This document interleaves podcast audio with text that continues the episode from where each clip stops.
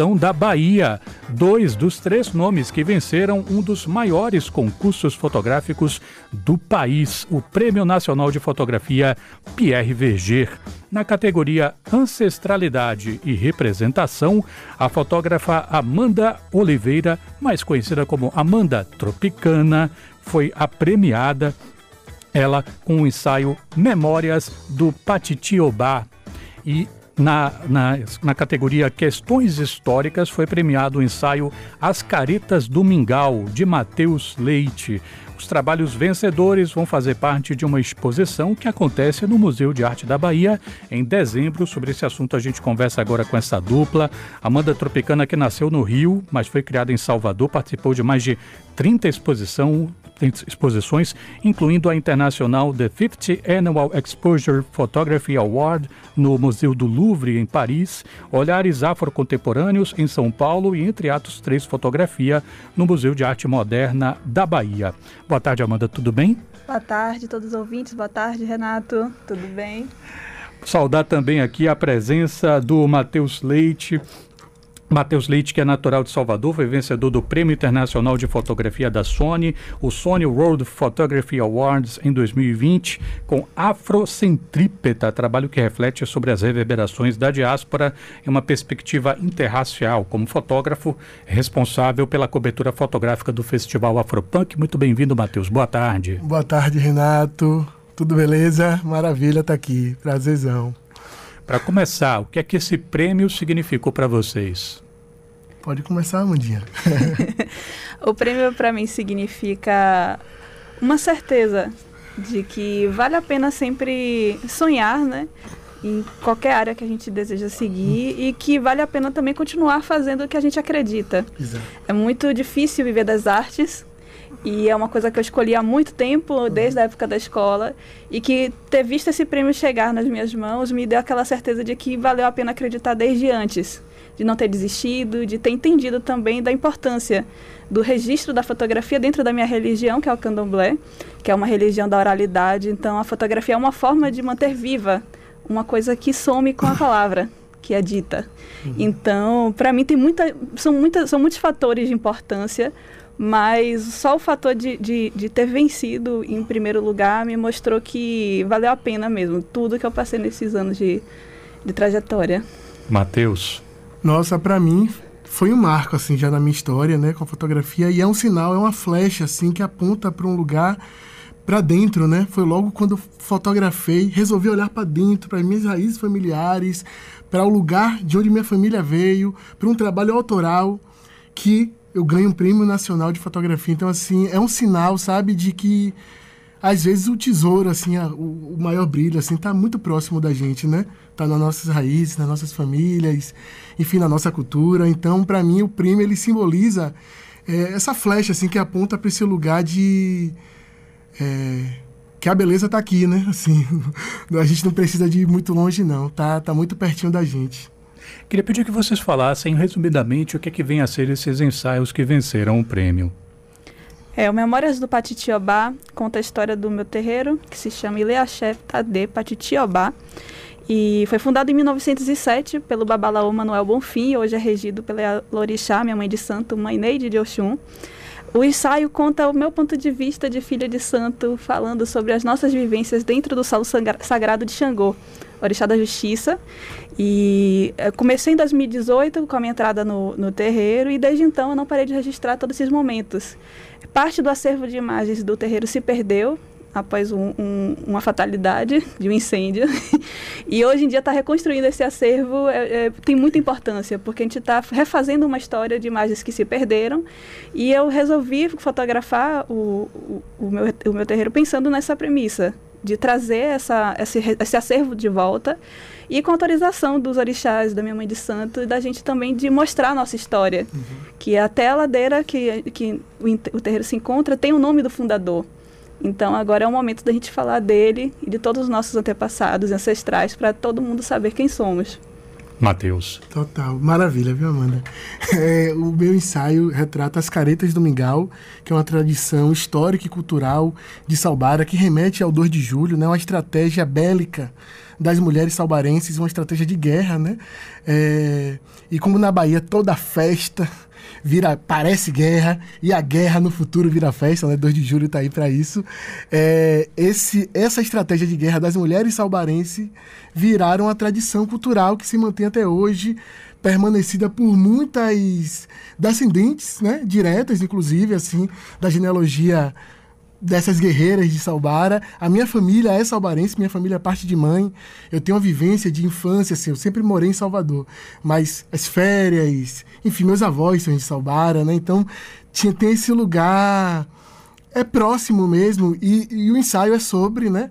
É, é uma, um olhar documental e com a, e um olhar artístico também é, dessa, manifesta, dessa manifestação que é muito forte, é muito potente. E infelizmente é pouco conhecido aqui na Bahia, assim. É muito doido porque é de uma potência assim visual, estética gigantesca, que se mantém viva muito por muitas mãos que estão ali presentes Salbara, é, Dona Guiomar, Vanessa Oreuá, que é uma pesquisadora, historiadora, é uma careta do Mingau, Vanessa, e ao mesmo tempo, né, é uma história, ela sai, sai da vivência, coexiste a vivência tradicional, né, da, da, experiência, e ela leva para a academia também, né? Ela é uma historiadora que fala sobre o tema. Tem Bel Salbara, que é outra frente também ali, que ajuda a manter essa, essa tradição. E são pessoas até mais apropriadas para falar da tradição em si do que eu. Estou ali como observador, como um apaixonado pela potência histórica e estética que há nessa, nessa manifestação popular. É engraçado porque eu já tinha ouvido falar uhum. de uma prática de mulheres que se vestiam de forma a assustar possíveis inimigos para poderem distribuir, né? Exato. É, nutrir. E eu né? não sabia é. que era Salbara, que Sim, é um, um, município Sim. próximo ali de Santa Amaro, um pouco depois. É, Praia de Recôncavo, pessoal, uhum. ali pro lado de uhum. Cabo Sul, Bom Jesus. E aí ficar sabendo que, que, que, tinha a ver com essa tradição. É incrível. Mateus, é, Sobre o ensaio Caretas do Mingau, né, é um misto de fotografia documental com fotografia artística, né? Hum. Para misturar, eu imagino que a gente precisa partir da ideia de que em alguma medida está separado ou tende a estar separado, né? Uhum. O que é fotografia documental, o que é fotografia Sim. artística? Você acha que isso depende mais de um procedimento de quem fotografa ou é um jeito também de um olhar de quem vê e percebe num, num, numa, numa fotografia documental o valor artístico, por exemplo? Perfeito, perfeito. Acho, ótima pergunta. Eu acho que na fotografia documental tem muito o pincel artístico, mas tem um, uma questão que aí eu diferenciei nessa, nessa escrita né, do projeto e também na feitura, que eu tentei ao máximo, durante a manifestação, a procissão, a tradição, não intervir não dirigi. Eu estava ali, eu, eu não fiz isso. a, a, a, manifestação estava acontecendo e nesse momento eu tive uma abordagem documental. Estava registrando o que estava posto, com toda a beleza e potência que havia ali. E o ensaio artístico, a diferença é porque horas antes do, da tradição acontecer, eu ju me juntei com uma modelo dançarina daqui de Salvador, muito potente, Luana Fulô. Eu, a gente teve uma vivência junto com as caretas, apresentei a manifestação, a manifestação para ela e fomos para Salbara conseguimos, né, junto com Dona Guilmar, uma roupa de careta do Miguel para ela e fiz um ensaio de, com, com, direção, né, mais pousado, mais é, dirigido mesmo, assim, com mais intervenções. Então, por isso é esse misto, assim. Mas eu acredito que na fotografia, na fotografia documental, o pincel artístico tá, tá flutuando, né, com certeza. Mas é mais um, essa questão da abordagem mesmo. Eu estou conversando com o Matheus Leite e também com a Amanda Tropicana. Eu vou chamá-la a partir de agora assim, porque é assim que ela é conhecida, né? Se eu falar Amanda Oliveira, capaz parecer que estou falando com outra pessoa. É, e não, gente, não, não tem exatamente a ver com o seu Valença, tem a ver com os tropicalistas, pelo que eu soube, né? Exatamente. Não tem a ver. Mas assim, todo show de, de, de Alceu Valença é, dizem que é por causa disso. Então, Amanda, é, consta uma declaração, uma declaração sua que eu li no blog Sotera, Soteropolitanice. Isso acho que é das antigas, viu? Sim. Em que você fala o seguinte sobre o trabalho do Verger. Aspas. Apesar de alguns amigos brincarem que sou o Verger de saias, acredito que eles estarão, que eles serão eternas inspirações para nós artistas. Tem muitos trabalhos com qualidade indiscutível. Mas o que eles fizeram, talvez nos dias de hoje, seria difícil repetir a dose. Não acredito que seria impossível, mas a Bahia de agora é outra. Maravilhoso. os contextos são outros. Muita coisa mudou. Felizmente, a qualidade de nossos artistas não. Pausa no tempo, vamos avançar um pouquinho no tempo. Aí você diz num, num vídeo institucional, não sei se foi do, do, do Salvador, Bahia, capital África, não lembro. É, você diz o seguinte: quando eu fotografo a minha cidade, eu fotografo a minha história. Né? Juntando as duas coisas, é que eu pergunto a você: o que é que a Salvador de hoje diz sobre a fotógrafa que você é? A Salvador de hoje conta a história de uma filha de dois baianos que foi morar, que nasceu no Rio de Janeiro, mas que sempre esteve aqui e está na Salvador de agora como filha desses dois dos meus dois pais, né, dos meus pais, Rosa e Venceslau, é, me mostra que as minhas raízes são mais fortes do que eu posso imaginar. Primeiro porque meus pais são das festas populares, meus pais eram, meus, principalmente minha mãe, que não está mais viva, mas meu pai continua no mesmo embalo. O nome deles? Rosa e Venceslau. E os dois, qualquer festa popular estavam dentro. Qualquer movimento de rua estavam dentro, qualquer manifestação religiosa estavam dentro. Então eu sinto que a Salvador que eu vivo hoje ainda tem muito da Salvador que meus pais me ensinaram, mas com outras, outras novidades diversas novidades musicais, históricas, de celebrações. Então eu sinto que a Salvador de agora significa que o meu passado é mais forte do que eu imagino. Uhum. Então, tá vivendo nessa cidade, com a ancestralidade que eu carrego. E eu não estou falando somente da afro-brasileira, mas eu falo da, da, história da minha família. Viver essa Salvador só me faz ter certeza de que a melhor coisa que eu fiz foi ter nascido de quem eu vim, uhum. de estar onde eu estou, fazendo o que eu faço, que é fotografando essa cidade que tem muita coisa para contar. Então, o meu trabalho é para isso. É um, é um instrumento, não é somente uma realização pessoal, é uma coisa de mostrar que nem Verger mostrou no passado as coisas de uhum. agora que as, algumas ainda são as mesmas coisas, mas diferentes. Eu fui numa exposição, é, lançamento de uma exposição, há é, pouco tempo, né? Recente essa exposição do Aisson Heráclito, que abriu uhum. o MAC, Sim. o Museu de Arte Contemporânea. E em algum momento da visita guiada que abriu a exposição, a Irson, do lado do Daniel Rangel, que era o curador, que é o curador, eles falaram da importância de que é, a fotografia, eu acho que ele poderia até se ampliar, né? Talvez as artes visuais, de modo hum. geral, é, que seria importante ter um olhar mais respeitoso quando o seu objeto é litúrgico. E aqui, mais precisamente, quando o objeto é o candomblé, que tem ritos que não são para não iniciados verem. E eles fizeram uma crítica que, por, durante um tempo, a gente teve na história das artes visuais, fotografia, um olhar muito invasivo. Uhum. Né? É, como, sendo uma pessoa do candomblé, uma pessoa que ganhou um ensaio é, mostrando de alguma forma aquele espaço, aquele universo. Como é que você vê essa ponderação, Amanda? Eu concordo em todas as palavras, porque a gente tem que entender que um dos axés do candomblé é o segredo. Uhum. Então a gente vive uma era em que tudo é exibido, tudo é mostrado, tudo é o tempo inteiro ao vivo, divulgado. Então, como é que você vai revelar segredos o tempo inteiro? E como é que você mantém uma tradição desvelando? o que é a base de tudo. Então, eu sinto que, como uma mulher negra de candomblé, sendo fotógrafa, é, é, o primeiro papel fundamental que eu tenho é de manter essa tradição, de entender que o segredo é sagrado, e a segunda é de saber poder mostrar o que é que pode ser mostrado. Uhum. A gente vive também num período que a gente ainda continua sofrendo muita intolerância religiosa. Então, algumas coisas são distorcidas, principalmente em tempos de redes sociais. As pessoas levam essas imagens para outros, pa outros papéis que às vezes não tem nem nada a ver do que é contado. Então, isso é também um cuidado, é uma forma de cuidar, é uma forma de, de, de manter, né? É, com um olhar mesmo atencioso, assim, de, de, de que aquilo tem um porquê não ser fotografado, tem um porquê não ser mostrado. Uhum. E eu entendo a importância de algumas fotos do passado, mas entendo que a gente também vive para evoluir, para poder sempre fazer o melhor que a gente pode. E hoje em dia, o melhor é tomar cuidado do que é nosso, porque o que mais tem são uhum. forças uhum. pensando em que a gente continue como uma, uma, religião marginalizada, apesar de já ter, de ter estar vendo né, uma expansão muito maior do candomblé. Estou conversando com a Amanda Tropicana e também com o Matheus Leite, né, uh, dois nomes baianos que conquistaram o Prêmio Nacional PRVG de Fotografia, um dos prêmios, um dos concursos de fotografia mais importantes do país. Matheus, tem um caso que você contou nas redes sociais hum. há um tempo. Eu queria, eu achei maravilhoso. Eu, eu, Você quer ler ou eu leio? Eu tô, eu tô com ele escrito Eu- aqui. Pode ler. eu não- Então vamos lá. Pode ler, melhor, melhor. Aspas. Estou eu mirando o celular para o horizonte para tirar aquela clássica Ai, foto. Você já sabe do que é que eu vou falar. Meu Deus. Vamos lá. Estou eu mirando o celular para o horizonte para tirar aquela clássica foto do pôr do sol e vi Exato. pela tela do celular uma família se aproximando distante e entrando no quadro. Ou seja, no enquadramento da É, foto, né? exato. Continuando.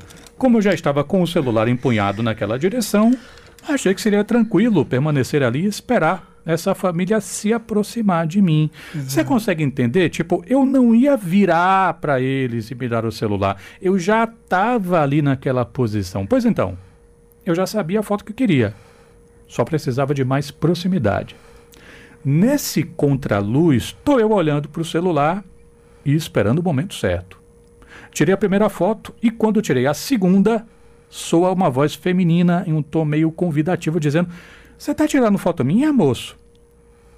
Eu não conseguia ver o rosto dela, pois estava no contraluz, mas o tom pareceu convidativo. Foi mais ou menos esse que eu vou reproduzir agora no story para você ouvir. Ela botou lá no story.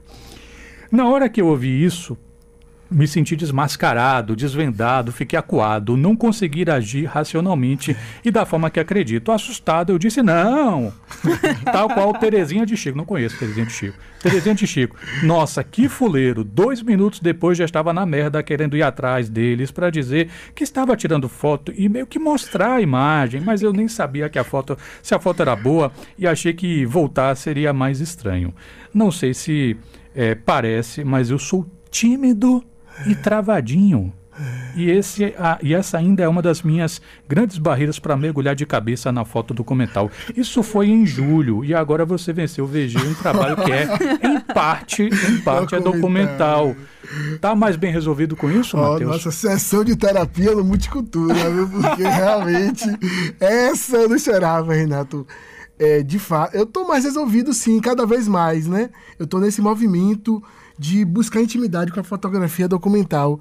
É, não esperava, realmente me pegou no contrapé. Mas é isso, eu até eu brinco, já falei aqui hoje pra você mais cedo que eu não sou um fotógrafo documentarista, né? Porque eu acho, aí vem muito do que a Amanda falou agora anteriormente, que, exi- que essa, esse tipo de fotografia demanda um respeito, um olhar é, tete a tete, sabe? Com quem você está fotografando, entender o espaço da pessoa. E assim, eu tenho tudo isso, eu gostaria de ter tudo isso. A questão é só que eu sou tímido, assim. Eu, pra chegar pra falar, oi, tudo bem, eu vi você ali, queria fazer uma foto. Eu tenho um conflito muito longo pra chegar a esse momento. Então eu tenho que criar um ambiente perfeito, né? Assim, perfeito, mais ideal, né? Eu me sentir à vontade e sentir que a pessoa que está sendo fotografada está à vontade, não está sendo invadida, sabe? Então. Eu adoraria andar por Salvador clicando tudo assim, sabe? Tudo que eu vejo, porque aqui é um banquete de beleza visual em tudo que é canto. Eu sou apaixonado por essa cidade, mas eu me inspiro, bebo, me nutro desse banquete e tento reproduzir ele de maneira mais controlada, sabe? Mas a cada vez mais, esse, esse ensaio é uma prova disso, né? O ensaio das caretas do Mingau e outros trabalhos que eu venho fazendo, eu tô cada vez mais desvelando mesmo essa, essa aproximação, essa intimidade com a fotografia documental. E esse dia aí foi exatamente Que isso. praia você- foi isso? Foi na Boa Viagem. Eu, eu tava ali com mais um dia, sou né, do, do Bonfim, Boa Viagem, sou ali da, das áreas CBX. E eu tava, né, De boa. de boas e tal. Via, ela entrou na cena, fotografia, ela perguntou.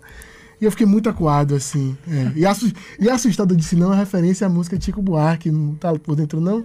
Não tá, não. Terezinha, tá ligado? Enfim, pois então, é uma, É uma aí. E a fotografia documental tem muito disso, né? Porque é um momento que a gente registra o que a gente está vendo de fato, né? Sem mudar a história daquela, daquelas situações. E, só que uma das coisas que tem a ver É, são as abordagens, né? De quem você está fotografando. E às vezes você abordar alguém vai fazer com que aquela cena se acabe. acabe, exato. Por mais que a pessoa, às vezes, até tope que tirar a foto e tudo mais, mas é muito complexo. É, mas sendo possível, vale essa abordagem antes, durante ou e depois, né? respeitosa sempre. Exato. É. A gente está conversando aqui com a Amanda Tropicana e com Matheus Leite, que ganharam o prêmio de fotografia PRVG, o Prêmio Nacional PRVG. A gente entendeu um pouquinho né, dos pensamentos né, de Amanda e de Matheus a respeito de procedimentos em fotografia. Vamos pegar um pouquinho assim da história, né? Amanda é, é, que, que, nasceu no Rio, mas foi criada em Salvador, descobriu aqui a paixão pela fotografia em 2005. Mas você só se afirma profissional em 2009.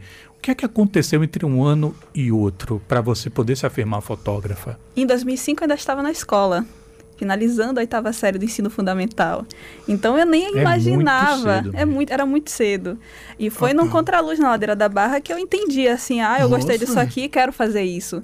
Porque eu tava com a tia que veio do Rio para Salvador, ela me emprestou uma câmera compacta, que hoje em dia voltou à moda, como dizem. Uhum.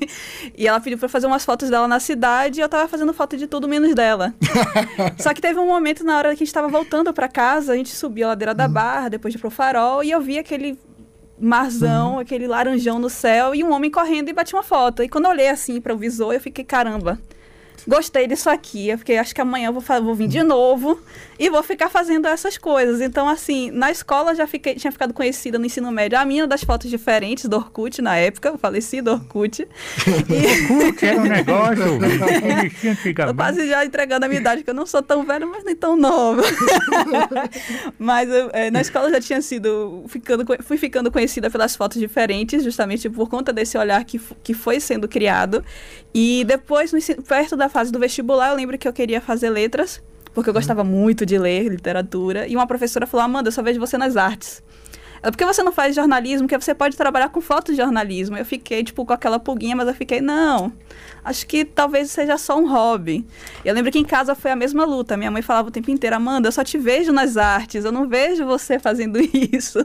E eu ficava naquela de, não, talvez não seja o um momento. Então, quando eu saí do ensino médio, um ano depois eu consegui meu primeiro trabalho de fotografia. Então é por isso que eu digo que começa em 2009. Hum. Tinha uma, uma amiga de minha mãe que tinha um estúdio de fotografia e que ela acompanhava as fotos que eu postava já no Facebook, já tinha atualizado. e ela falou, comentou com minha mãe que estava procurando alguém para trabalhar com ela e que tivesse, pudesse estar começando para poder justamente pegar a experiência que ela já tinha, queria construir uma história. E aí ela me chamou para entrevista, eu nunca tinha, tinha tido acesso à câmera profissional nem nada, e ela confiou pelo que ela viu do olhar. Então, começa em 2009 assim, caí no meio de um casamento sem saber para onde ia. eu só lembro dela ter dito aqui é uma coisa, aqui é outra, e eu depois eu esqueci o que quais eram essas palavras, que hoje em dia eu sei que era abertura e velocidade da câmera, do obturador. Sim. E que teve uma hora que eu vi que tava tudo ficando branco ou preto nas fotos, eu fiquei, tem alguma coisa errada. eu vi o verde, eu fiquei, esse verde aqui deve ser automático, botei no automático, fiz o casamento e depois deu muito ruim, porque as fotos não ficaram muito boas. e aí, ela, a partir disso, eu comecei a estudar eu aproveitei a oportunidade que foi me dada, eu fiquei um ano com ela nesse estúdio, então aproveitava Nossa. de todas as oportunidades quando eu não estava editando algum trabalho, ou não estava em algum evento, ou fotografando algum ensaio, eu aproveitava para procurar tudo que eu tinha para procurar nas, na, na, internet, assim, de, de, informações sobre como mexer nas câmeras. E aí depois entrei na faculdade de fotografia no Unijorge e daí... O resto é história. Já foi, o resto é muita história. Matheus, o que é que chegou primeiro, a paixão pela foto, pela fotografia ou a paixão pela música? Ah, pô, a música. A música sempre foi o. o... Foi, foi um, um, um instrumento para ver o mundo também, sabe? É, eu sempre. É engraçado, olha só, você tá me surpreendendo com as perguntas. Aí a gente pensa a pergunta no vetor e vem outro, né? Mas vamos lá. A música sempre foi assim. Eu, eu componho desde 2007 e chegou um momento, enfim, era uma coisa meio intuitiva, né, na osmose, assim, mas chegou um momento quando eu tinha uma distância de 2007 para 2010 e eu olhei as músicas de 2007 e falei, gente, é quase um congelamento, é quase um diário esse aqui. Eu congelei um discernimento, uma visão que eu tinha sobre a cidade, sobre aquele love, sobre aquela. Enfim, aquele momento da minha vida, né? Sobre como eu pensava, é, é, enfim, sobre o mundo, né? E aí a música, ela entrou nesse lugar assim de pô, posso, eu posso fazer o meu, meu diário para mim mesmo, sabe? Que é congelar em sentimento, em melodias, em canção, em ritmo, o que eu tô vendo, né? O que eu tô sentindo. Então a música veio primeiro. É, a, respondendo, a música veio primeiro. E a fotografia entrou na minha vida, aí é, é um papo mais denso, assim. Eu sempre fui averso à fotografia, né? Já que a Mandia trouxe a oitava série aqui, eu fugia de foto. Quando eu sabia que era foto do colégio, da turma, eu não ia. Falta de família, sempre tem um buraco, sabe? Que sou eu, que não, não fugia na hora da foto. Sempre fui averso, assim. E. Nossa. É, com o falecimento de meu pai, em 2012, é, eu olhei para a câmera fotográfica como um instrumento de, de renda mesmo. Falei, velho, eu, eu, acho que eu e a Amanda e outros colegas Sim. nossos pertencem a essa geração que, olhou, que a, a câmera fotográfica foi um instrumento de emancipação, de, de, de mudar a realidade, de falar da realidade com ela, né? Inclusive é uma coisa da família, né? Total, total. Então a fotografia, a câmera fotográfica eu olhei para ela como uma fonte de renda, sem poesia nenhuma, assim, em 2012 preciso trazer, gerar uma renda para casa. E eu tinha um amigo, tenho um amigo, né, Matheus Pirajá, que trabalha com fotografia até hoje. E ele falou, velho, tá rolando alguns trabalhos de edição aqui, você quer, eu te ensino e tal, papapá. E aí eu entrei nesse processo intuitivo, trabalhando vida institucional, casamento, formatura. Me fiz nessa área por uns seis, quatro anos. E depois, né, aí, aí vem a paixão, né, pela fotografia.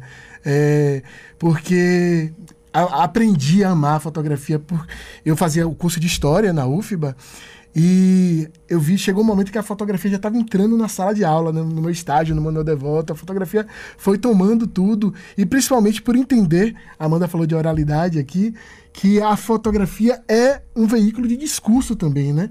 Quando eu, estudando um, um texto sobre o, o o deserto, o deserto da, da Patagônia, no, na Argentina, que tem um texto que é a criação do deserto, que como o Estado argentino criou um deserto fotografando em plano aberto em uma pessoa só, mas tinha uma população indígena ali.